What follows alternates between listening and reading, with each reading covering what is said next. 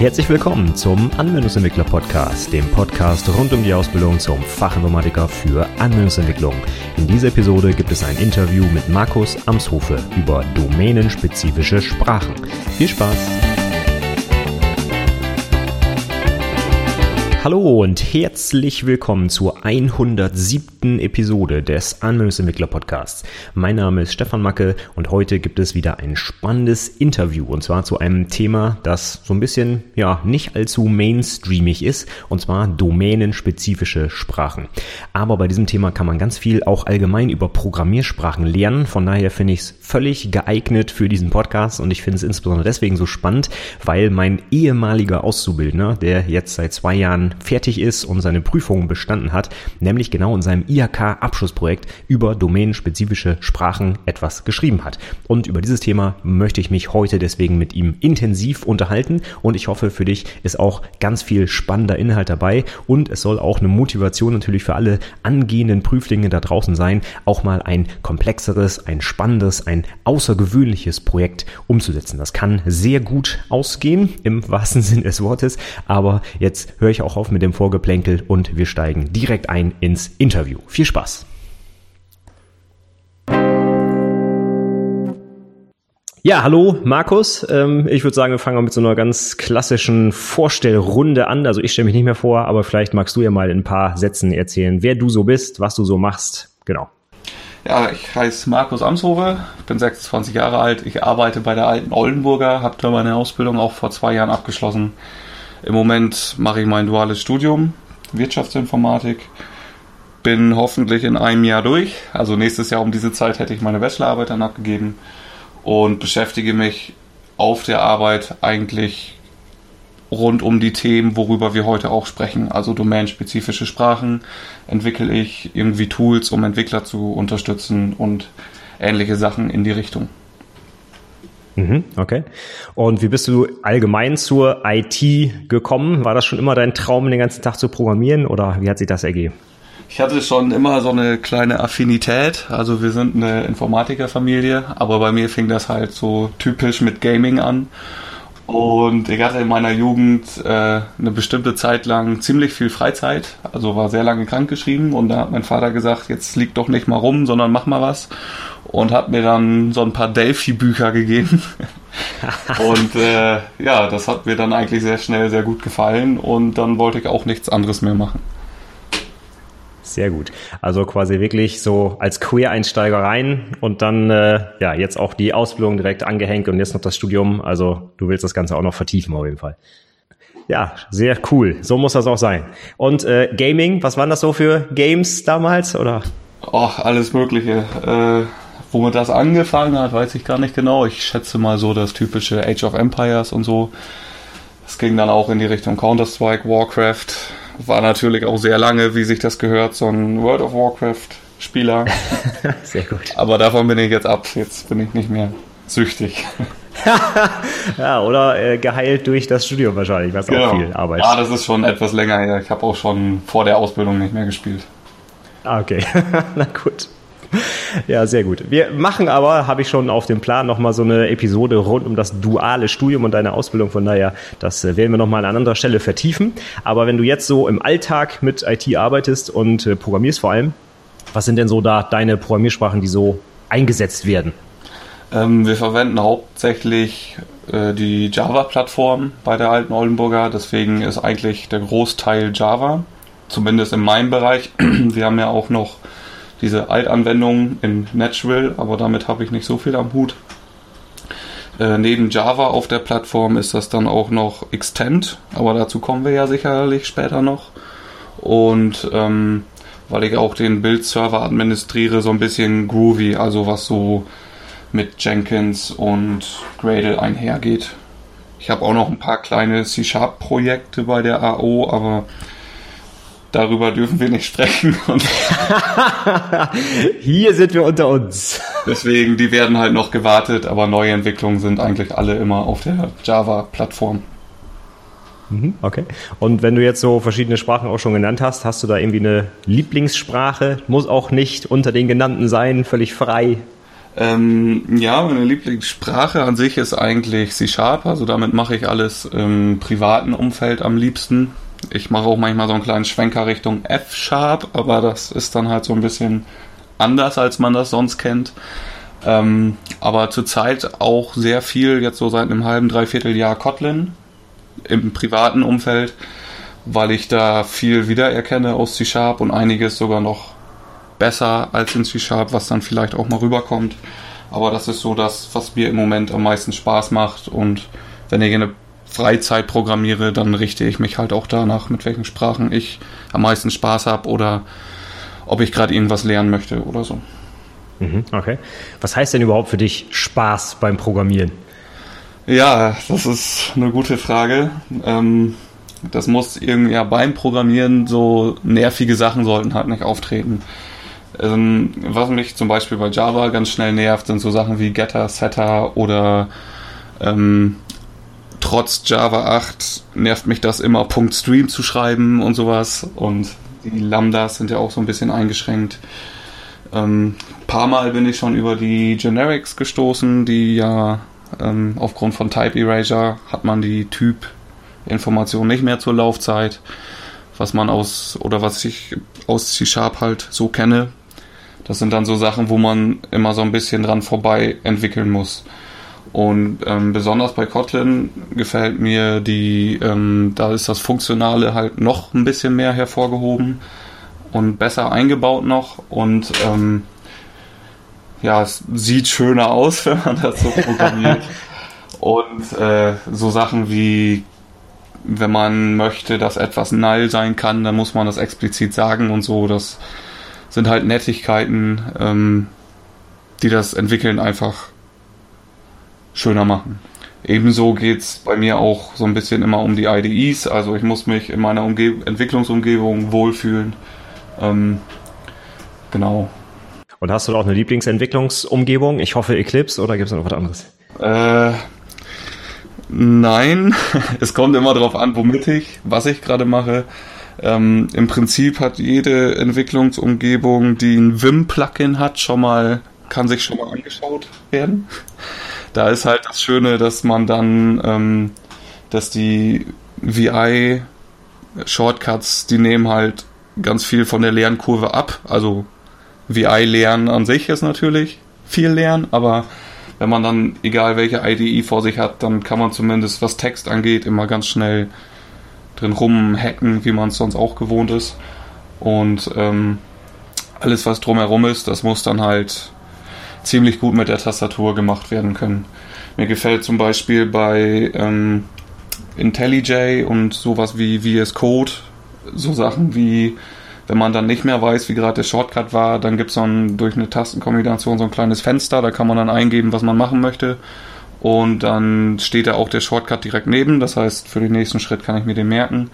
Und ähm, genau, das selbst dann muss man die Maus nicht benutzen. Und ähm, ich glaube, Command-Palette heißt das bei VS Code.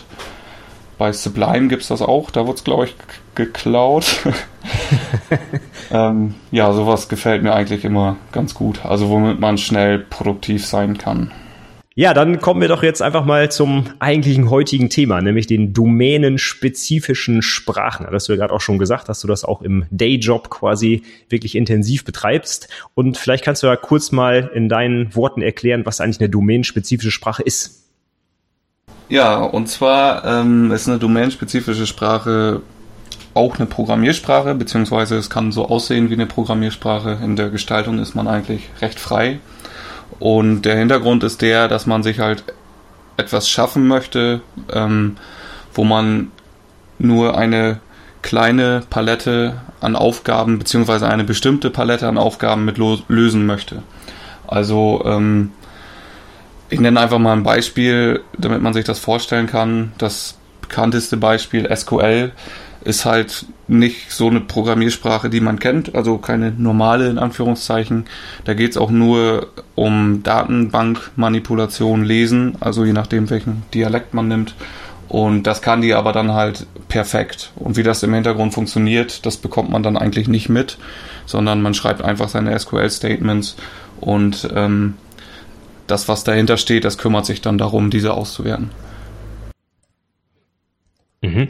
Kann man jetzt allgemein sagen, jetzt SQL als Beispiel, SQL ist ja nun keine Programmiersprache, mit der ich zum Beispiel eine Schleife oder sowas bauen kann. Das heißt, die ist ja eher deklarativ. Kann man allgemein sagen, dass DSLs sehr stark wie SQL aussehen oder können das auch echte Programmiersprachen sein mit Schleifen und ich weiß nicht was?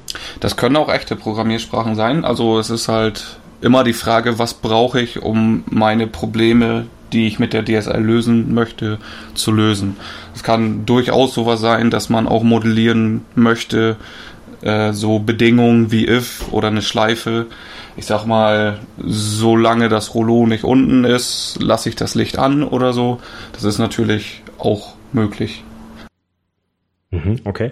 Also höre ich so ein bisschen raus, wenn ich jetzt eine DSL entwerfe, dann sollte ich mich als erstes vielleicht mal tatsächlich um meine Domäne kümmern und überhaupt erstmal klären, was ich denn eigentlich an Funktionalität abbilden muss. Richtig? Genau, das ist auch sehr wichtig, weil wenn man dann, wenn man das abgebildet hat und denkt sich, oh, ich könnte noch dies machen und ich könnte noch das machen, dann geht man halt so ein bisschen hin zu etwas, was ich sag mal zu viel kann, also mehr als man eigentlich benötigt. Und dann steigt auch wieder die Komplexität und dann habe ich eigentlich die Vorteile, was zumindest das Schreiben der DSL bietet, so ein bisschen wieder aufgehoben, je nachdem, wie komplex das wird. Mhm. Gibt es denn für die DSLs äh, so eine bestimmte Zielgruppe? Also entwickle ich das zum Beispiel für einen Fachbereich? Jetzt wenn ich zum Beispiel sage, ich möchte so komplexe Strukturen wie Schleifen und If-Abfragen und sowas rausnehmen, ist das Ziel dann, dass zum Beispiel der Fachbereich selber damit entwickelt oder gibt es da auch DSLs für Programmierer?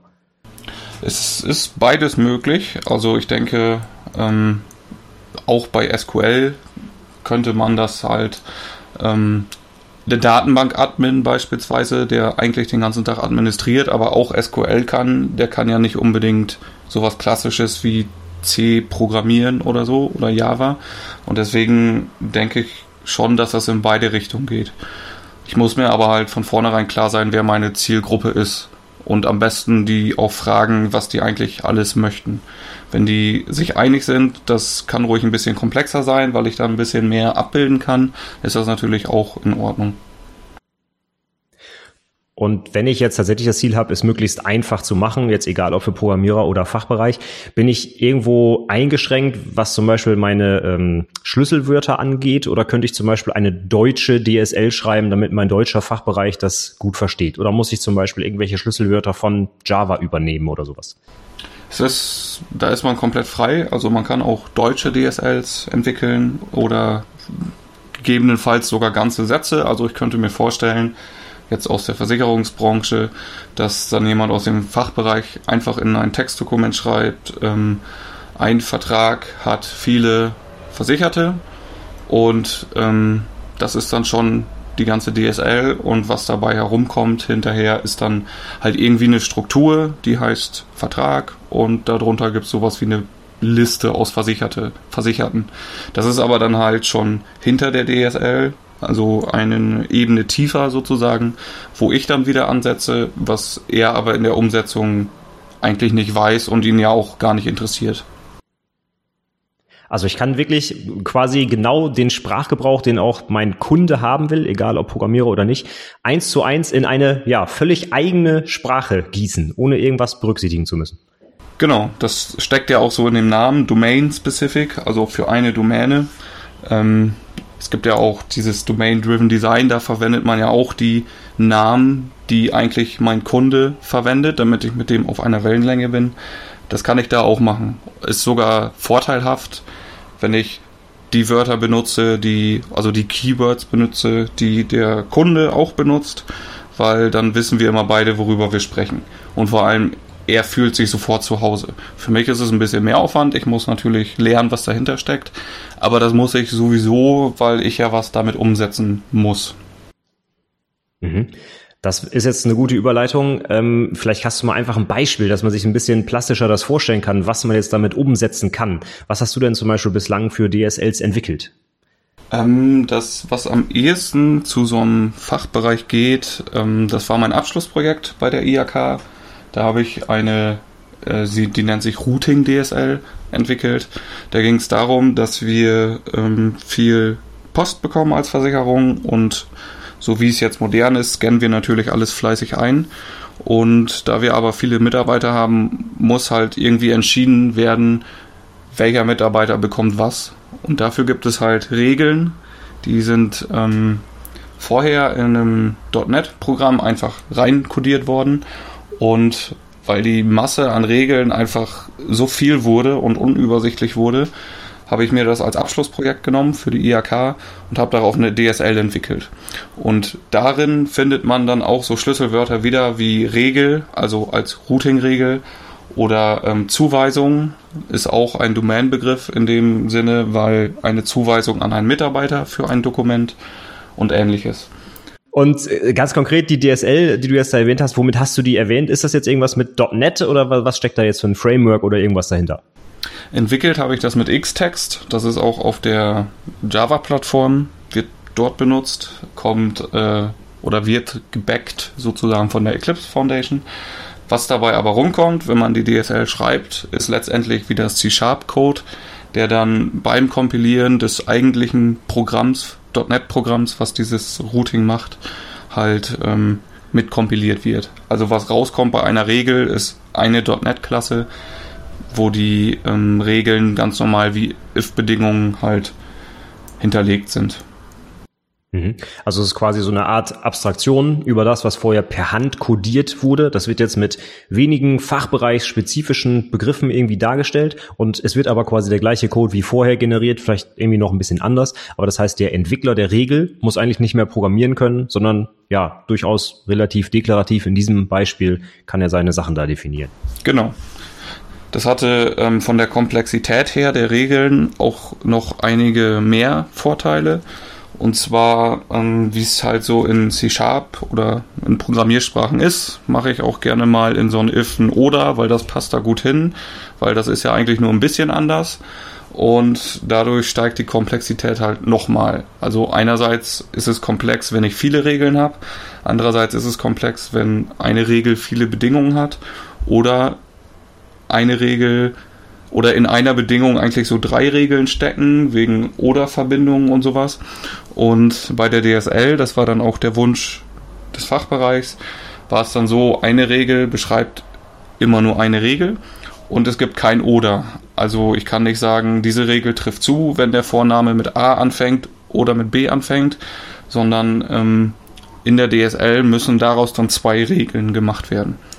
Das ähm, diente dazu, dass das halt weniger komplex ist und das besser nachverfolgbar ist, welche Regeln jetzt zugetroffen haben. Weil es kann, kann ja durchaus mal die Rückfrage geben, warum habe ich jetzt dieses Dokument bekommen und nicht mein Kollege oder so. Und dann kann man das halt schnell nachgucken anhand der Namen der Regeln. Mhm. Heißt also auch, ich kann ja den, den, den Sprachumfang so einschränken, dass man halt nichts mehr machen kann, was man mit einer normalen Sprache so tun könnte, also von hinten durch die Brust ins Auge irgendwie, sondern ich muss halt genau dieser Vorgabe folgen und das macht dann anscheinend den Code sogar ein bisschen lesbarer am Ende, ja? Genau, ich kann, ich kann halt dafür sorgen, dass ja dadurch, dass ich halt vorgebe, was in der Sprache möglich ist, kann ich den Leuten auch helfen, sich nicht in Fuß zu schießen, sozusagen. ja, genau. Sehr gut, ja, das finde ich immer wichtig. Ja, da sagt man ja auch immer C++, da ging ganz viel, was man besser nicht so machen sollte. Und Java und andere Sprachen setzen dann halt darauf auf, aber schalten genau das ab, was eigentlich so vielen Programmierern Probleme macht. Also das hört sich ja schon mal ganz gut an. Und äh, du hast jetzt gesagt, du entwickelst die DSLs mit, äh, mit Xtext. Ähm, wie geht man denn überhaupt grundsätzlich davor, wenn man so eine DSL jetzt entwickeln soll? Ähm, da habe ich verschiedene Vorgehensweisen ausprobiert. Ähm, die allererste DSL, die ich gemacht habe, war nicht das Abschlussprojekt, sondern vorher noch etwas. Und da war so eigentlich das Ausgangsformat schon vorgeschrieben. In dem Fall war das ähm, XML. Bei dem Abschlussprojekt habe ich es aber ein bisschen einfacher machen können, beziehungsweise das stellt sich jetzt im Nachhinein als einfacher raus. Ähm, wenn man sich vorstellt, diese Regeln, die im C-Sharp-Code waren, die muss ich ja auch irgendwie einmal erfassen, alle, damit ich weiß, womit ich es überhaupt zu tun habe und was ich generieren muss an C-Sharp-Code. Also ähm, geht man hin und guckt sich alle Regeln in C-Sharp an und muss die in irgendeiner Form aufschreiben. Und da habe ich das dann einfach so gemacht, ähm, sogar mit dem ich sage jetzt mal Kunden zusammen, dass wir uns hingesetzt haben, haben uns die Regeln angeschaut und haben die sofort in einer geordneten textuellen Form irgendwie aufgeschrieben, um uns schon dabei zu überlegen, wie soll die Sprache eigentlich hinterher aussehen.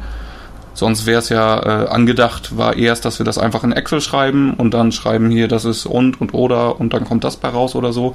Aber so konnten wir das dann halt eigentlich schon, hatten wir schon eine fertige Sprache, nur kein Motor drunter, der dann damit arbeitet, sozusagen.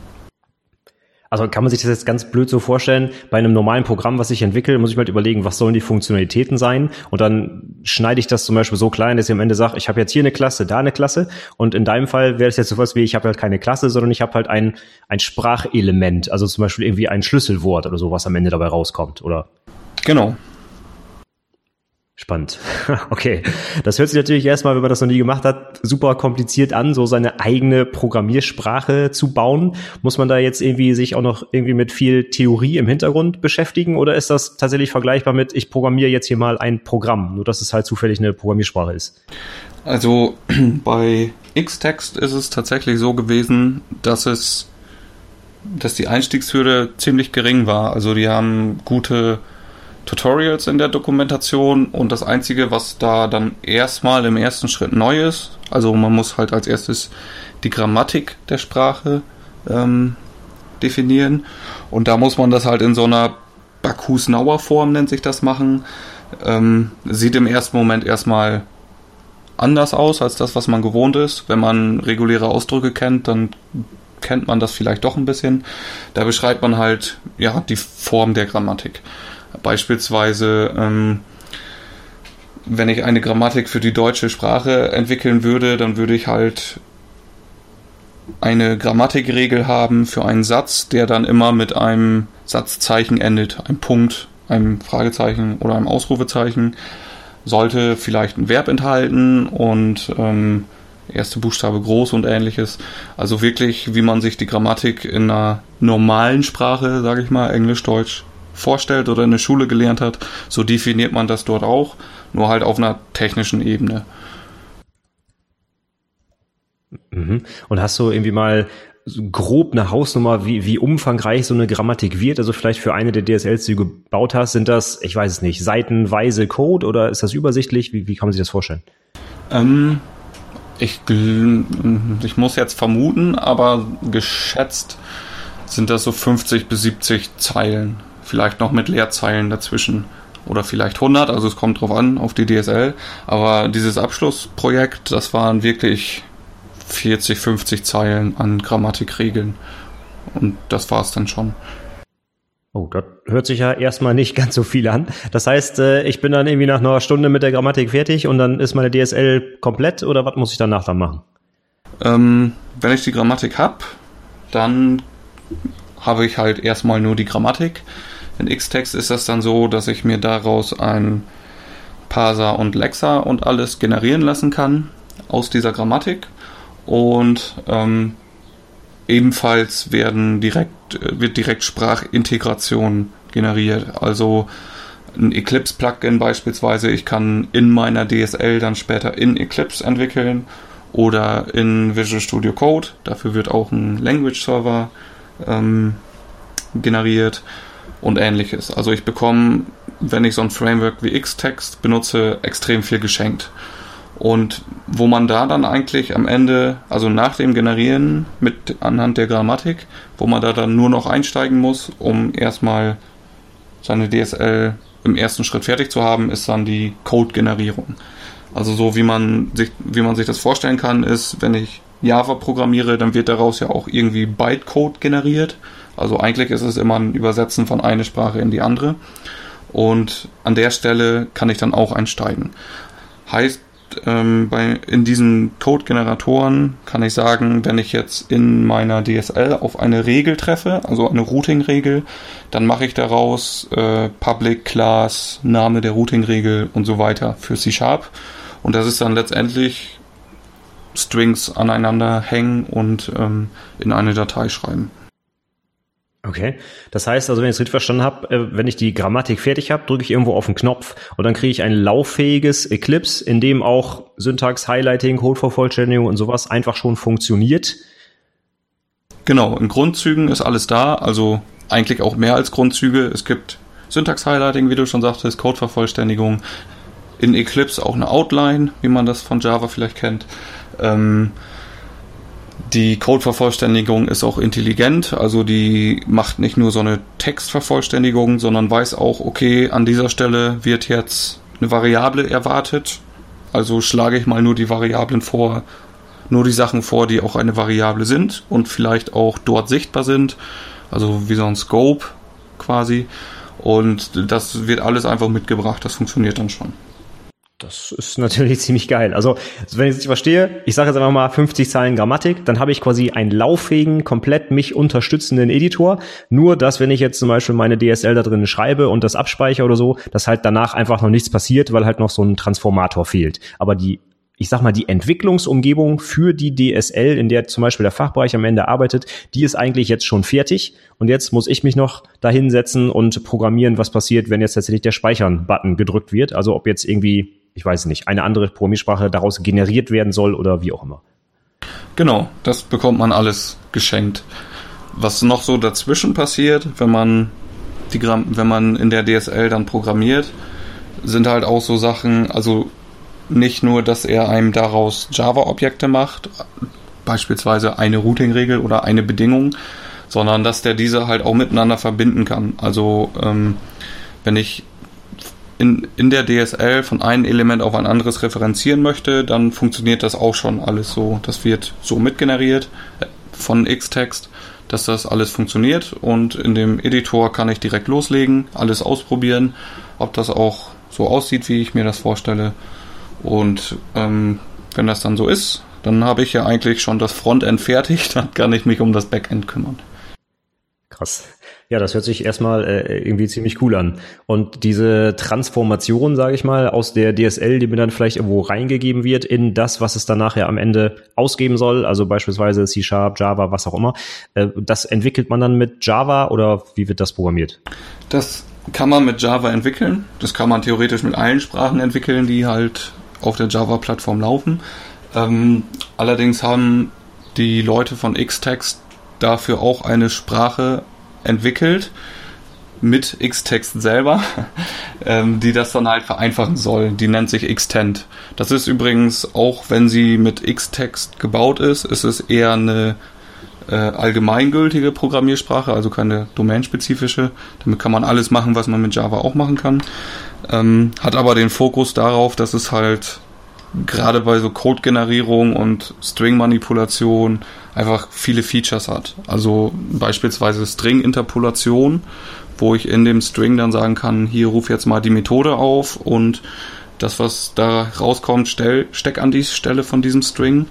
Und auch, ähm, was eigentlich noch am coolsten ist, also String-Interpolation kennt man ja vielleicht aus anderen Sprachen, aber bei Xtend ist das sogar ähm, äh, White Space Aware, sage ich mal, der ähm, guckt, wenn ich das von links einrücke, also wenn ich mehrzeiligen String mache und ich das von links einrücke, dann schneidet der das, was über ist, eigentlich ab. Also ich kann so einen geraden Verlauf von einem Text machen und dazwischen was einrücken und ähm, habe das nicht so wild durcheinander, wenn ich ähm, mehrzeilige Strings mache. Mhm. Also das brauche ich jetzt zum Beispiel, wenn ich irgendwie den, den Code, den ich aus der DSL generieren möchte, wenn der auch vernünftig formatiert sein soll zum Beispiel. Genau, wenn ich eine, wenn ich eine Klasse, eine Klasse plus Implementation in C-Sharp generieren möchte, dann möchte ich ja nicht schreiben Public Class irgendwas, geschweifte Klammer auf, plus äh, Backslash n und dann geht's weiter mit geschweifte Klammer plus Backslash n und so weiter. Also die String-Konkatination, die man so kennt in Java, das wäre dann halt nicht mehr übersichtlich, sondern man muss sich das so vorstellen, in Extend sieht man wirklich auch in der IDE gehighlightet den Code, den man da hat. Also man kann da meinetwegen die 30 Zeilen Klassendefinition reinschreiben, einfach als Text. Und zwischendurch kann man dann sagen, äh, an diese Stelle soll jetzt irgendwie ein Wert aus einer Variablen auftauchen oder aus einem Methodenaufruf oder ähnliches. Mhm. Und ähm, das ist jetzt ja, aber sagst du jetzt eine, eine eigene Programmiersprache, die man da benutzt, also Extend basiert anscheinend auf Java, aber ist ja schon doch ein bisschen anders anscheinend. Ähm, Zusätzlich muss ich jetzt noch diese Bacchus-Nauer Form lernen, sage ich mal. Ist das irgendwie eine ziemlich hohe Einstiegshürde oder wie, wie schwer ist dir das gefallen? Also mit einer neuen Programmiersprache eine eigene Programmiersprache zu bauen, das hört sich erstmal so kompliziert an. Wie, wie war das für dich? Ähm, die Lernkurve war schon sehr steil, ist vielleicht auch daraus geschuldet, dass ich das halt in der Ausbildung gemacht habe und sowieso noch so ein bisschen Programmieren, Programmieren lernen musste. Ähm, die Bacchus-Nauer Form ist eigentlich recht einfach, wenn man sich mal so ein paar ähm, Tutorials anguckt. Also die wird auch nicht nur in X-Text verwendet, sondern generell, wenn es um äh, Sprachen geht, findet man die immer wieder. Und die kann man durch Tutorials halt sehr gut lernen. Das Extend, das war schon für mich ein bisschen schwieriger, weil ähm, ich nicht so wusste, welche Sachen man wie machen muss. Aber jetzt so im Nachhinein betrachtet ist es eigentlich genauso wie Java. Also ich habe den Fokus beim Lernen da so ein bisschen falsch gesetzt bei Extend. Ähm, es sieht schon sehr ähnlich aus wie Java und daraus wird auch Java und nicht direkt Bytecode. Und ähm, ist eigentlich die Hürde nicht so stark, würde ich mal sagen. Mhm, okay. Also man merkt jetzt auch schon, wenn du es erzählst, äh, einige Fachbegriffe vielleicht Parser, Lexer und sowas erwähnt. Äh, das heißt, du hast dich jetzt aber schon auch in den letzten Jahren, Monaten bisschen tiefer eingearbeitet, richtig? Also du bist nicht mehr auf dem Wissensstand wie beim Anfang, sondern hast da schon auch einiges wahrscheinlich über das Design von Programmiersprachen an sich auch nebenbei so gelernt, richtig? Genau, das ist aber eigentlich daraus geschuldet, dass mir das so viel Spaß gemacht hat mit den domänenspezifischen Sprachen. Also ich eigentlich musste ich mich überhaupt nicht darum kümmern, was ein Parser oder Lexer ist oder so. Klar, diese Grammatik dann halt, aber sonst eigentlich überhaupt nicht. Und weil mir das aber so viel Spaß gemacht hat und ich da noch so ein bisschen mehr machen wollte, habe ich mich dann halt in, das, in die Thematik eingelesen und da ist dann das Schöne, dass man durch so eine kleine Einstiegshürde wie X-Text eigentlich ähm, viele Sachen, wenn man etwas liest in einem Buch, viele Sachen wiedererkennt. Wo man dann denkt, äh, aha, so machen die das also, was von mir, was ich gar nicht lernen musste, aber so machen die das dann halt, dann kann man das direkt verknüpfen. Und ähm, ist schon cool, das zu lernen. Also mir macht das Spaß und ähm, dass ich das lerne, ist eigentlich dem geschuldet, dass das so einfach war und mir einfach Spaß gemacht hat, eine Programmiersprache zu entwickeln. Mhm. Ja, das ist natürlich auch cool. Man sagt hier, die entwickeln mit der Sprache, die ich selbst geschrieben habe. Finde ich natürlich eine coole Nummer. Hast du denn äh, andersherum irgendwie vielleicht dadurch, dass du so Programmiersprachen und den Aufbau irgendwie, sag ich mal, dir genauer angeschaut hast, vielleicht auch irgendwas mitgenommen, was du für deine ganz normale Programmiertätigkeit irgendwie anwenden kannst? Also entwickelst du jetzt zum Beispiel irgendwie anders, weil du weißt, wie es im Hintergrund funktioniert oder ist das eher nicht so? Mm, doch, das kann man so sagen, weil ähm, man also man kann man kann viele Konzepte in Programmiersprachen dann einfacher verstehen. Also wenn man sich fragt, beispielsweise, warum muss denn hier jetzt noch eine Klammer hin oder so, dann kann man das mit dem Hintergrundwissen sich halt schon herleiten, damit das halt eindeutig ist und sowas. Und ähm, bei mir hat es einfach irgendwann Klick gemacht, dieses Ganze ähm, in einer Sprache entwickeln und dann wird das übersetzt und so, weil man die ganze Form halt einmal durchgeschaut hat. Hinzu kommt ja noch, dass man beispielsweise für Xtext das Eclipse-Plugin einfach erweitern kann, um Refactorings und ähnliches und Code-Validatoren, also Warnungen und Compiler-Warnung, Compiler-Fehler und sowas. Und ähm, auf einmal hat man das dann halt alles so verstanden. Und der besondere, der besondere Pluspunkt war dann im Studium kam das Modul Grundlagen der Programmiersprachen, wo es genau um sowas ging. Parser, Lexa, Compiler, Grammatik, auch Bacchus-Nauer Form und sowas. Und das wusste ich dann halt alles einfach schon. Und ähm, das war ein cooles Erlebnis. ja, das äh, glaube ich. Vor allen Dingen, weil man dann vielleicht sogar ein bisschen mehr über das Thema weiß als der Dozent, der wahrscheinlich noch keine eigene Programmiersprache entwickelt hat. Genau, das ist dann so Buch gegen Ausprobieren, ne? ja, ja, genau. Ja, krass. Okay, ja, also äh, du bist quasi das lebende Beispiel dafür, dass äh, Azubis auch schon selber ihre eigenen Programmiersprachen schreiben können, was ich natürlich super cool finde. Äh, wie kam es überhaupt dazu, dass du als Abschlussprojekt eine DSL entwickelst? Ja, ich, ja, beim Abschlussprojekt, wie geht man da vor? Man geht durch die Firma und fragt die Leute, habt ihr ein Projekt, was ich als Abschlussprojekt machen könnte? Weil man hat ja diese Restriktion, 70 Stunden und alles und das muss halt dann schon realistisch sein und zu schaffen sein. Und ähm, ich habe dann halt die Leute gefragt, habe Sachen gesammelt und dadurch, dass wir dann halt, also diese Routing-Sache war auch mit auf dem Plan, nur nicht unbedingt schon als DSL, sondern einfach das so ein bisschen vereinfachen und ähm, also neu entwickeln. Und dann haben wir uns gedacht, wir haben ja schon eine DSL im Einsatz und das hat ja super gut funktioniert mit dem Code generieren und so. Haben wir uns überlegt, ob man das da nicht auch einfach machen könnte. Und weil das sowieso das war, womit ich mich tagtäglich beschäftige, hat sich das natürlich sehr gut an, angeboten, das auch als Abschlussprojekt zu machen. Hm, okay. Also das ist auch so ein Tipp, den ich ja hier immer gebe, nichts fürs Abschlussprojekt machen, was man vorher noch nie gemacht hat. Also du warst sowieso schon im Thema drin und kanntest dich auch mit dem Framework schon aus, richtig? Genau. Ähm, aber äh, was hat denn äh, der Prüfungsausschuss zu deinem Thema gesagt? Weil das ist ja bestimmt irgendwie ein Projekt, was man nicht so alle Tage sieht, dass da ein Prüfling ankommt und seine eigene Sprache entwickelt. Fanden die das gut oder nicht so? Ja, die haben sich gefreut, mal was anderes zu sehen. also ja. ich war der Erste mit so einem Projekt, zumindest in meinem Prüfungsausschuss. Und ich denke zumindest, dass das für den Prüfungsausschuss halt auch ein ziemlich spannendes Thema ist, sowas mal zu sehen. Ähm, Einfach weil da halt neue Sachen sind. Mhm. Okay, also ist gut ausgegangen auf jeden Fall, wie man auch auf der Website sieht. Das wurde ja wirklich sehr gut äh, bewertet.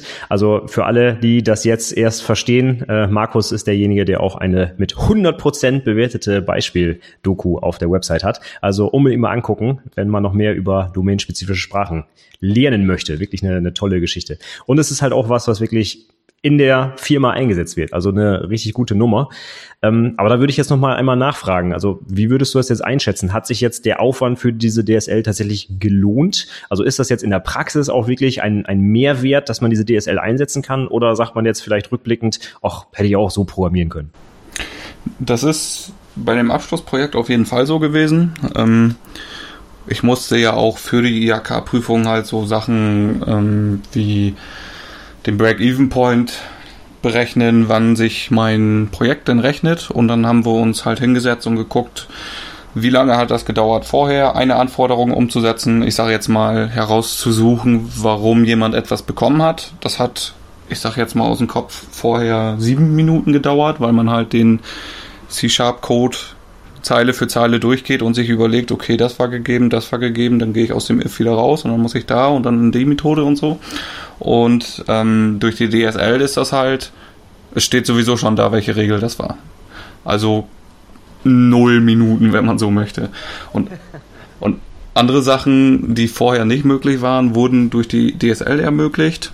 Ähm, noch ein großer Mehrwert war, vorher war es halt, konnte man das nicht so wirklich Unit testen, weil man ja auch nicht wusste, was hat man eigentlich so an Regeln. Also man kann sich das wirklich vorstellen wie viele Methoden mit vielen Ifs und da steht halt nicht im Kommentar dran, das ist jetzt diese Regel, weil man kommt ja auch zu der Stelle erst hin, wenn vorher in einer anderen, in der aufrufenden Methode irgendwelche Ifs durchlaufen sind und sowas.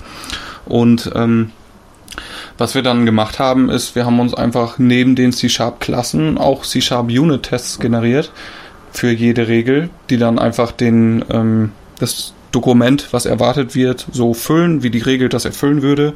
Und dann könnte man halt sehen, durch alle Unit-Tests, ähm, ob jede Regel überhaupt ansprechbar ist. Also ob die nicht vorher ausgehebelt wird, weil eine Regel, die darüber priorisiert ist, äh, eine Bedingung weniger hat, aber sonst die gleichen. Mhm. Das ist ein super Stichwort. Kann man eigentlich auch das ganze Zeug, was man da selber programmiert, um die DSL herzustellen, sage ich mal, kann man das auch Unit testen tatsächlich? Das geht sehr gut. Man kann die Grammatik in dem Sinne Unit testen, dass man, ähm, also die Grammatik selber nicht, aber halt das, was aus der Grammatik an Parser und so generiert wird, indem man einfach guckt, ob ich den Text, den ich da reinschreibe, ob ich, dass ich erwarte, dass da bestimmte Elemente halt drin enthalten sind und umgesetzt werden.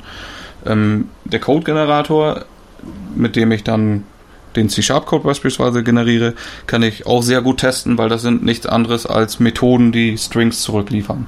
Also kann ich einfach einen String-Vergleich machen. Ähm, wenn ich sowas wie ein Typsystem entwickeln muss, kann ich das natürlich auch super testen, weil ich erwarte, dass int und double addieren kann, aber nicht int und string oder so, wenn ich das so vorgebe. Also eigentlich kann man alles darum herum sehr gut testen. Sogar die Sachen, die man ähm, in dem Eclipse-Plugin programmiert. Irgendwie eine Outline oder wenn man mit einer Maus darüber geht, dass dann da auch noch mehr Informationen in dem Tooltip stehen und so. Cool, ja. Ja, das ist mir persönlich immer sehr wichtig, wenn man irgendwie ein Framework oder sowas benutzt, dass man trotzdem auch immer eine automatisierte Testbarkeit hat. Aber ja, wie du schon sagst, so String-Vergleiche, das ist ja perfekt für Unit-Tests. Ne? Sehr gut. Ähm, was ist denn eigentlich aktuell dein DSL-Projekt? Hast du noch irgendwie äh, was, wo du gerade was dran entwickelst oder machst du inzwischen schon wieder was ganz anderes? Im Moment entwickle ich ein ähm, Formelmanager, nennt sich das. Und zwar ist das so, dass die, ähm, die Versicherungsmathematik bei uns für die Tarife, die war halt mehr oder weniger Natural programmiert. Also da war schon so ein Frontend, was das so ein bisschen von dem Code abstrahiert. Und ähm, das war aber alles noch auf dem Terminal sozusagen. Also wirklich 80 Zeichen, 80 mal 24. Da musste man halt wie vor 30 Jahren dann Formeln entwickeln. Und da haben wir uns dann gedacht, das könnte man ja mal, ähm, daraus könnte man auch eine eigene DSL machen. Das ist so jetzt mehr oder weniger so eine Metasprache wo ich ähm, Statements entwickle. Also das kann man sich vorstellen wie eine Methode, wo ich Parameter reingebe. Diese Statements geben dann vor, was daraus für Natural Code generiert wird.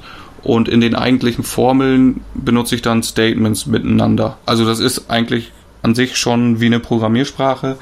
Ähm, nur man kann damit halt nur diese Versicherungsmathematik machen. Mhm. Okay, cool. Das heißt, jetzt zusätzlich zur eigenen Programmiersprache kommt auch noch irgendein versicherungsmathematischer Kram dazu. Also es wird nicht einfacher, wie ich höre. Genau. Gibt es denn auch irgendwas so ähm, im Bereich der DSL-Entwicklung, was dir irgendwie total auf die Nerven geht? Oder ist das Framework wirklich so gut, dass du sagst, Mensch, kann ich super mitarbeiten? Oder gibt es da auch irgendwelche, weiß nicht, Sachen, die dich einfach bei der täglichen Arbeit damit irgendwie nerven? Ja, so wie es bei umfangreichen Frameworks ist, gibt es halt auch so ein paar Stolpersteine. Ähm, bei der Grammatik ist es zum Beispiel so, dass ich nicht unbedingt alles abbilden kann, was ich möchte. Wobei das halt auch Sonderformen sind. Ich hatte mal versucht für Natural zum Beispiel eine Grammatik zu schreiben, ist aber nicht möglich gewesen, weil das kontextsensitiv ist. Und ähm, ja, es gibt halt so ein paar Sachen, wo man drüber stolpert. Was bei so einem Riesen-Framework für mich immer schwierig war, ist ähm, das Updaten, also zum Beispiel auf die einfach, ma einfach mal eine Sprache auf die nächste X-Text-Version hochziehen, hat sich bei mir noch nie für einfach äh, dargestellt. Ist vielleicht dem geschuldet, dass wir so viel ähm, nicht so ans Internet angebunden sind in der Firma, also sprich Proxy aus Sicherheitsgründen, dass da vielleicht nicht alles runtergeladen werden konnte. Aber ähm, das Migrieren auf eine neue Version hieß eigentlich immer, ich mache ein neues Projekt und kopiere die Sourcen rüber, weil irgendwie hochziehen lieber nicht ausprobieren. Ah, gut. Aber ich denke mal, es gibt irgendwie nichts, was total perfekt ist. Und klar, bei so einem umfangreichen Framework und dann auch wahrscheinlich Abhängigkeiten zu Eclipse und das ist ja auch ein Monster irgendwie. Das muss ja irgendwie was auch sein, was ein bisschen hakt. Ja. Ähm, hast du noch irgendeinen Punkt zu DSLs, über den du gerne, gerne reden würdest? Oder haben wir so alles abgegrast, was wichtig ist zum Thema? Ich denke, wir haben noch alles abgegrast. Sehr gut. Das ist sehr schön. Dann kommen wir jetzt nahtlos zum nächsten Thema. Und zwar, da du dich so gut mit den DSLs auskennst und inzwischen wirklich schon mehrere geschrieben hast, hast du auch darüber einen Vortrag gehalten. Und zwar auf der Java Land dieses Jahr. Ähm, willst du da mal kurz was zu erzählen, was du da so erzählt hast und was vielleicht so ein Feedback war oder wie das angekommen ist? Ja, ich hatte meinen ersten großen Vortrag auf einer großen Konferenz, also JavaLand. Ich weiß jetzt, es waren glaube ich über 1000 Besucher da jetzt auf der Java-Land, nicht bei meinem Vortrag. Ähm, ja, okay. Und ich war halt schon letztes Jahr auf der Java-Land und da gibt es so einen Newcomer-Track, wo man halt auch als Anfänger einfach mal die Chance hat, einen Vortrag zu machen. Und da habe ich mir gedacht, möchte ich einfach mal ausprobieren. Und ja, ich musste dann halt 45 Minuten über DSLs sprechen. Und da habe ich eigentlich so die ganze Schiene von Ich habe mir ein Beispiel überlegt für eine DSL und dann die ganze Schiene von, was ist eine DSL, was unterscheidet die von einer normalen Programmiersprache, also was wir auch durchgenommen haben eben. Und ähm, dann habe ich quasi über den Vortrag hinweg eine DSL entwickelt und ja, die Resonanz war sehr gut. Ähm, es waren in dem 60-Personen-Raum ich glaube, so zwischen 80 und 90 Personen. Also da standen sogar welche, weil die meinen Vortrag sehen wollten. Das war sehr cool. Und äh, ja, da waren auch tatsächlich sogar Personen drin, die X-Text selber entwickelt haben damals. Also das Framework selber entwickelt haben. Von denen habe ich auch nur positive Resonanz bekommen. Und das hat dann die ganze Aufregung vorher wieder gut gemacht. ja, das glaube ich. Also würdest du sagen, äh, hat sich gelohnt, die die Zeit zu investieren und vielleicht sogar noch eine eigene DSL nur für einen Vortrag zu bauen. Äh, das, äh, das heißt, du hast am Ende auch selber was davon gehabt, ja? Ja, auf jeden Fall. Das hat sehr viel Spaß gemacht. Ich würde es auch auf jeden Fall wieder tun. Sehr schön. Und äh, dieser Newcomer-Track, das funktioniert ja so, dass so Leute, die noch nie bei einer großen Konferenz präsentiert haben, auch so einen Mentor zur Seite gestellt bekommen. Wie ist das bei dir gelaufen? Wurdest du da irgendwie betreut richtig oder hast du irgendwie mal so eine Probepräsentation gemacht oder wie, wie kann man sich das vorstellen? Ähm, ich habe auch einen Mentor bekommen, da war ich sogar sehr verblüfft. Ähm, mein Mentor war der CEO einer Firma, einer von den zwei Firmen, die so ganz viel für äh, X, äh, die ganz viele X-Text-Contributor haben und da auch Consulting und so machen. Also da war ich schon das erste Mal so ein bisschen nervös und ähm, da ich aber auch schon vorher viele Vorträge gemacht habe, habe ich mit ihm eigentlich nur abgestimmt, äh, was man denn am besten in so einem Vortrag macht, weil ich war halt diese 15 bis 20 Minuten Vorträge gewohnt und konnte mir gar nicht vorstellen, wie viel Stoff ich denn jetzt brauche, um ganze 45 Minuten zu füllen. Und ich habe ihm dann gesagt, was ich so vorhab an DSL und welche Themen ich abdecken möchte. Da hat er mir dann noch Tipps gegeben aus seiner Erfahrung, was ich dann ähm, auf jeden Fall noch mit reinbringen muss, weil die Leute, die noch nie was davon gehört haben, das unbedingt vorher wissen müssen und so. Und das hat ganz gut funktioniert. Ich habe aber ähm, mit meinem Mentor da keine Probe-Präsentation ähm, oder so gemacht, sondern bin dann ins kalte Wasser gesprungen. Aber so von der Idee her ist es so, dass man, ähm, ich habe auch jemanden kennengelernt auf der Java Land, der hat sich mit dem Mentor dann wirklich getroffen und präsentiert und so. Ja, also übrigens, ich war in dem Vortrag auch dabei, äh, hat sehr gut funktioniert, kann ich nur bestätigen. das ist gut. ähm, was wäre denn so deine Empfehlung? Also du bist jetzt noch nicht so lange aus der Ausbildung raus, aber ist das auch was für Leute, die gerade frisch eingestiegen sind oder muss man erstmal fünf Jahre gearbeitet haben, um dann irgendwie sich auf die Bühne zu trauen? Oder wie, wie würdest du das so ähm, bewerten? Ich bewerte das positiv. Also ich kann es nur weiterempfehlen. Ähm, man überlegt sich vermutlich, ob man selbst überhaupt ein Thema hat, was man vortragen kann. Aber das Publikum sind ja Entwickler und ähm, man hat bestimmt irgendwas in seinem Alltag, muss jetzt kein cooles Framework sein, aber irgendwas, was vielleicht für andere Entwickler auch interessant ist. Und ähm, solche Vorträge sind auch immer sehr gut gesehen. Also ich gehe gerne in Vorträge, die meine Produktivität erhöhen sollen oder irgendwelche Tools dann vorschlagen zum Beispiel. Das ist einfach, äh, also man muss nicht so das mega Hype-Thema mit ganz vielen Buzzwords im Titel haben und sich überlegen, nur um einen Vortrag auf einer Konferenz zu halten. Ja, das stimmt. Ich habe auch auf der JavaLand noch äh, mit ähm, einem von den Organisatoren gesprochen und der meinte auch, dass bei vielen Konferenzen einfach viel zu wenig so Grundlagenthemen angeboten werden. Denn es sind ja nicht alle Entwickler da draußen auf einem total hohen Niveau, die nur die neuesten Sachen lernen wollen, sondern auch so Klassiker, sag ich mal, wie Unit-Testing, äh, TDD oder halt eben sowas wie DSL so als, als Einführung das, das wollen auch viele Leute da draußen haben, weil sie halt einfach gar nicht so tief in der Materie sind. Also von daher Aufruf in Richtung aller Hörer, traut euch und tragt auch mal was vor, auch wenn es vielleicht nicht so das super aktuellste Thema ist. Ja. Ja, sehr gut. Also kann ich nur unterstützen, den Aufruf. Dann würde ich zum Abschluss vielleicht noch mal einmal fragen, wenn ich jetzt wirklich in DSLs eintauchen will und vielleicht sogar mit Xtex. Ich habe noch gar nicht gefragt, gibt es auch noch andere Plattformen, mit denen man DSLs bauen kann? Oder?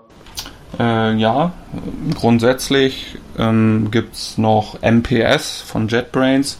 Das ist allerdings, ähm, habe ich selber noch nicht ausprobiert, aber so was man so liest an Erfahrungen, ist halt die Lernkurve viel höher. ähm, weil da beispielsweise entwickelt man nicht kein eine textuelle Sprache, sondern das ist irgendwie so ein Projektionseditor, der das dann direkt mappt und so. Das ist halt so ein bisschen abgehobener. Aber da kann man so coole Sachen machen wie einfach eine Tabelle im Source Code für eine Entscheidungstabelle zum Beispiel. Ähm, dann gibt es auch von JetBrains, ich weiß gar nicht, wie offiziell das ist, das läuft aber unter deren Flagge. Auf deren Webseite ist es aber nicht oder noch nicht. Ähm, das nennt sich Nitra, Nitra, Nitra, weiß ich nicht. Ist eigentlich genau das gleiche wie Xtext, nur fürs .NET Framework, dann mit Plugin für Visual Studio Integration, also auch Grammatik, Bacchus Nauer Form und man bekommt alles geschenkt. Aber so wie ich das bisher verstanden habe, ähm, ist es noch halt in der Entwicklung oder so eine Studie oder so, dass das halt noch nicht, dass die das, sich das noch nicht groß auf die Fahne schreiben. Krass. Ja, das ist ja, ist ja schon mal cool, wenn man beide großen Plattformen, also JVM und .NET mit sowas abdecken könnte. Das ist ja schon mal cool. Also es gibt auf jeden Fall genug Möglichkeiten. Aber was ich jetzt eigentlich fragen wollte, war, wenn ich jetzt mit DSLs einsteigen will oder vielleicht sogar konkret mit Xtext, hast du irgendeine Empfehlung bezüglich Literatur, um da einzusteigen? Ja, für Xtext gibt's das nette Buch äh, Implementing Domain-Specific Languages with Xtext und Extend. Ähm, da geht es eigentlich genau darum, also das Buch ist so aufgebaut, ich möchte eine Programmiersprache entwickeln. Ein Beispiel da drin ist, glaube ich, so ein Mini-Java, also sogar eine richtige Programmiersprache.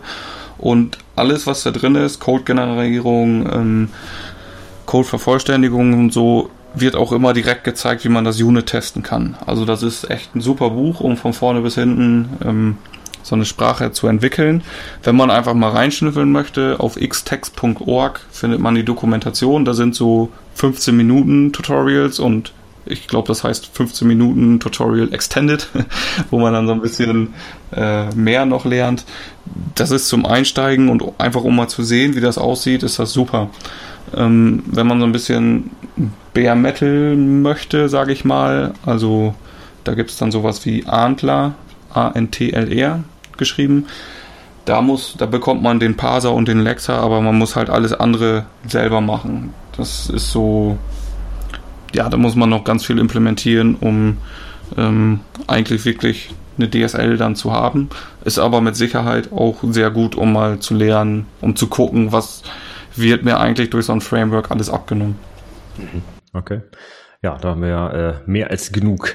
Also ich kann das nur bestätigen, als jemand, der halt in der Firma arbeitet, wo die DSLs eingesetzt werden. Die haben sich wirklich gelohnt und äh, Kollegen arbeiten ja auch jetzt wirklich täglich damit. Und äh, das mag sich für einen Einsteiger erstmal schwierig anhören, seine eigene Sprache zu entwickeln, aber der Benefit ist definitiv da. Und wir sehen es ja auch täglich bei uns, dass auch die Anforderungen wachsen. Also wenn man erstmal auf den Geschmack gekommen ist und sieht, was da alles geht, dann kommen auch wirklich die Anforderungen sofort danach. Hier, das will ich noch und hier noch und so. Also absolut äh, cooles Thema auf jeden Fall. Ähm, da wir gerade bei Büchern sind, also ich persönlich bin ein absoluter Freund davon, dass man auch in Zeiten des Digitalen noch mit Büchern lernt und ich mache ja auch immer so einen riesen Buchclub mit den Azubis. Hast du noch irgendein anderes Buch, kann zu DSL sein, aber zu irgendeinem Thema in letzter Zeit mal gelesen rund um die IT oder hast du irgendeine coole Online-Quelle, die du weiterempfehlen kannst? Im Moment lese ich ähm, auch ein Buch zu Programmiersprachen, ist halt voll mein Thema. Ähm, das nennt sich How to Create Pragmatic Lightweight Languages von Federico Tomasetti. Ähm, da ist es auch so Bare Metal, also mit Antler und dann aber halt auch so coole Themen, mit denen ich mich bis jetzt noch nicht beschäftigt hat, habe, wie wie generiere ich aus meiner Sprache direkt JVM Bytecode und so. Also das sind so Sachen, mit denen ich mich noch nicht beschäftigt habe, auch mit Bytecode und so generell. Und das wollte ich auch unbedingt mal lernen. Das wäre jetzt so der nächste Schritt. Und das lese ich im Moment und das kann ich auf jeden Fall auch weiterempfehlen. Krass. Ja, wenn man das kann, äh, kann man ja quasi eine, eine JVM-Sprache einfach bereitstellen. Nichts anderes machen ja, ich weiß nicht, Closure und was es dann noch so gibt auf der JVM auch. Da kommt Bytecode raus und fertig, richtig? Genau. Wir haben ja noch nicht genug Sprachen. Ja, auf jeden Fall. Jetzt, wo es ja auch mit Frege quasi Haskell auf der JVM gibt, da äh, ist alles möglich. Was man mit Xtext übrigens auch machen kann oder mit jedem anderen Framework ist natürlich die nächste, äh, den nächsten JavaScript-Transpiler schreiben. ja, stimmt, davon gibt es auch erst 37. Also. Ja, cool. Und äh, letzte Frage, hast du noch so ein All-Time-Favorite-Book vor IT oder so? Also es gibt ja so coole Sachen wie, ich weiß nicht, Pragmatic Programmer oder so irgendwas .NET oder Java, ganz egal, aber irgendein Buch, wo du sagst, Mensch, das hat mich richtig weitergebracht, das kann ich jedem Programmierer, egal was er macht, irgendwie weiterempfehlen. Ähm, so ein super, alles ist das beste Buch habe ich eigentlich nicht. Ähm, allerdings, was mir sehr gut gefallen hat zu lesen, war ähm, CLA, also CLR via C Sharp. Einfach weil das auch diesen Zusammenhang halt schon erklärt hat von in dem Fall C Sharp und die Runtime darunter und äh, viele Designentscheidungen der Sprache. Also das habe ich noch gelesen, bevor ich Sprachen entwickelt habe. Aber jetzt merkt man, glaube ich, auch so eine Tendenz dahin. ja, ähm, das ist offensichtlich, ja. Fand ich halt super spannend, wie sowas alles zusammenhängt. Weil das ist so ein Tool, was dann, also die Sprache ist so ein Tool, was ich weiß nicht, wie viele Millionen Leute benutzen, um ihre Arbeit durchzuführen und was da alles hintersteckt, ist echt interessant zu lesen. Also das ist ein Buch, was auf jeden Fall vom Schreiben her und so auch sehr gut zu lesen war. Mhm. Krass. Ja, das äh, finde ich super. Ich habe das auch mal angefangen zu lesen, aber ich habe es nicht geschafft. Aber nicht, weil es nicht gut zu lesen war, kann ich dir nur zustimmen. Aber ich hatte noch irgendwas anderes, ist schon ein bisschen länger her. Aber okay, finde ich gut, super Empfehlung. Ja, äh, also von meiner Seite aus wären wir durch. Hast du noch irgendein Thema, was wir noch vergessen haben, wo wir unbedingt noch drüber sprechen sollen oder sind wir durch? Ähm, nee, von meiner Seite gibt es eigentlich nichts. Es sei denn, du möchtest kurz über die Serum sprechen, die dieses Jahr Ja, rein zufällig hast du dafür ja auch noch einen Vortrag eingereicht. Richtig? Worum soll es da denn gehen? Genau, ähm, diesmal nicht über domänenspezifische Sprachen. Das habe ich letztes Jahr auf der Serum schon gemacht und ich glaube zumindest meinen Kollegen hängen, hängen die Vorträge darüber so mittlerweile auch zum Hals raus. ähm, bei denen musste ich das ja dann immer vorführen, um die Vorträge zu üben für die IHK und so. Äh, dieses Jahr habe ich einen Vortrag über Mutation Testing, Mutation Testing. Das äh, ist eigentlich daraus entstanden, dass ich letztes Jahr auf der Java Land einen Vortrag darüber gesehen habe und mich das einfach irgendwie von den Socken gehauen hat, dass das ziemlich cool ist. Geht ja natürlich dann auch wieder so in die Richtung Tools, aber äh, hat mir so gut gefallen, da möchte ich jetzt selber auch einen Vortrag drüber halten, sodass ich mich da auch näher mit äh, einarbeiten muss und auch die Technik dahinter dann wieder verstehe. Mhm. Ja, das hat ja aber auch im weitesten Sinne wieder was mit Sprachen zu tun, denn Mutation Testing, also für die, die es nicht kennen, da wird halt quasi der Code, der unter Test steht, so manipuliert, dass man äh, Tests identifizieren kann, die eigentlich oder anders, dass man Code identifizieren kann, der trotz Unit-Tests eigentlich gar nicht getestet wird. Richtig erklärt?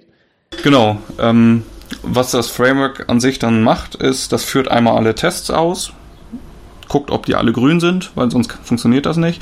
Und dann äh, nimmt das sich jeden Test vor und verändert einfach wild Code. Also wild ist natürlich nach einer bestimmten Struktur, aber macht zum Beispiel in dem Code, den ich teste, aus einem kleiner ein größer oder aus Return Variable macht der Return Null oder schmeißt einfach mal eine Exception oder nimmt irgendwelche Methodenaufrufe raus oder so. Das sind die sogenannten Mutationen, also diese Veränderungen. Und wenn nach einer Mutation kein Test fehlschlägt, dann ähm, ist das halt ein fehlgeschlagener Mutationstest, weil ich möchte abdecken, dass alle meine Sachen, die ich programmiert habe, durch Tests auch abgedeckt werden. Und dadurch kriege ich tote Tests, also die eigentlich gar nichts testen. Und auch ähm, was auch nett ist, so mehr oder weniger Regressionstest. Also wenn dann mein Kollege hingeht und mal den Code anpackt und was ändert, dann kann ich mir sicher sein, dann werden Tests fehlschlagen, dann kann er in den Test gucken und hoffentlich daraus ähm, erkennen, warum das denn so programmiert wurde und so. Und äh, ja, ist eine super spannende Sache. Ich werde mich da mal tiefer reinarbeiten und dann auf der Serum einen Vortrag halten. Sehr gut. Da freue ich mich schon drauf. Cool. Ja, wenn jetzt äh, die Leute da draußen sagen, Mensch, das hört sich super spannend an und äh, das Buch allein reicht mir nicht, ich will auf jeden Fall nochmal mit dem Markus drüber, was auch immer, äh, schreiben oder den irgendwie anders kontaktieren. Wie findet man dich denn im Internet vielleicht? Ja, ich habe einen ähm, Blog, amshove.org, der ist so wie ein Blog sein sollte, halt schon lange nicht mehr weitergeführt. ja. ähm, steht auf der To-Do-List, aber also ich habe viele Themen, worüber ich bloggen möchte, aber es ist halt durch Studium und sowas sind die Prioritäten ein bisschen anders. Aber da stehen dann auch andere Kontaktmöglichkeiten wie GitHub und so und eine E-Mail-Adresse, falls man mich mal kontaktieren möchte. Genau. Okay, klasse. Ja, den Link zur Website packen wir natürlich auf jeden Fall in die Show Notes, keine Frage. Und äh, ja, ich kann nur alle da draußen aufrufen, guckt euch das Thema DSLs mal an. Super spannend. Und wie man hier offensichtlich im Interview gehört hat, lernt man auch richtig, richtig viel über Programmiersprachen an sich. Und das, äh, ja, das erstaunt mich immer wieder, dass du da richtig krass im Thema auf jeden Fall bist. Finde ich richtig cool.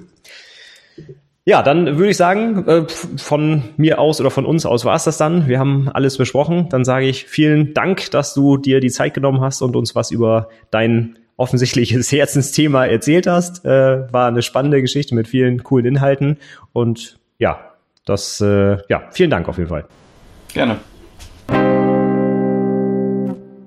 Ja, das war mein Interview mit Markus. Ich hoffe, es war genauso spannend für dich wie für mich. Ich fand es sehr interessant, sehr viele Dinge drin, die man vielleicht auch als normaler Programmierer gar nicht so mitbekommt. Denn ja, ganz ehrlich, wann setzt man sich schon mal mit Programmiersprachen in dem Sinne so weit auseinander, dass man sich anschaut, wie sie vielleicht im Hintergrund funktionieren? Und ich finde, das ist auf jeden Fall ein sehr interessantes Thema, denn letztlich, ja, das sind ja die Werkzeuge, mit denen wir eigentlich jeden Tag arbeiten. Und da kann man ja eigentlich gar nicht genug drüber wissen. Von daher schau dir doch mal Xtext vielleicht an als wirklich sehr einfaches Framework zum Einstieg und aber auch sehr mächtiges Framework, mit dem man wirklich in kurzer Zeit ganz komplexe eigene Sprachen umsetzen kann. Wirklich ein tolles Werkzeug. Das wär's für heute. Die Show Notes mit allen Links und auch Buchempfehlungen und alles, worüber wir gesprochen haben, findest du wie immer unter anwendungsentwicklerpodcast.de slash 107 für die heutige 107. Episode. Schau doch mal vorbei und schreib uns gerne einen Kommentar. Auch Markus freut sich sicherlich über Feedback. Und damit sage ich für heute vielen Dank fürs Zuhören und bis zum nächsten Mal. Tschüss!